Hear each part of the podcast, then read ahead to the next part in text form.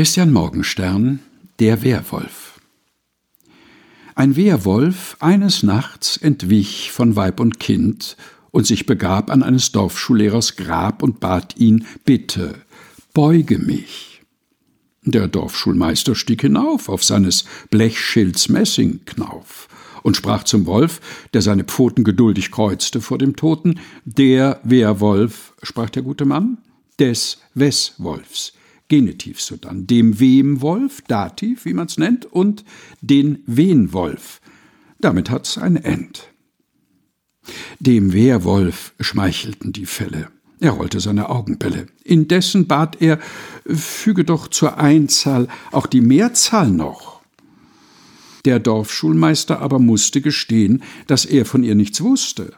Zwar Wölfe gäb's in großer Schar, doch wer gäb's nur im Singular. Der Wolf erhob sich tränenblind.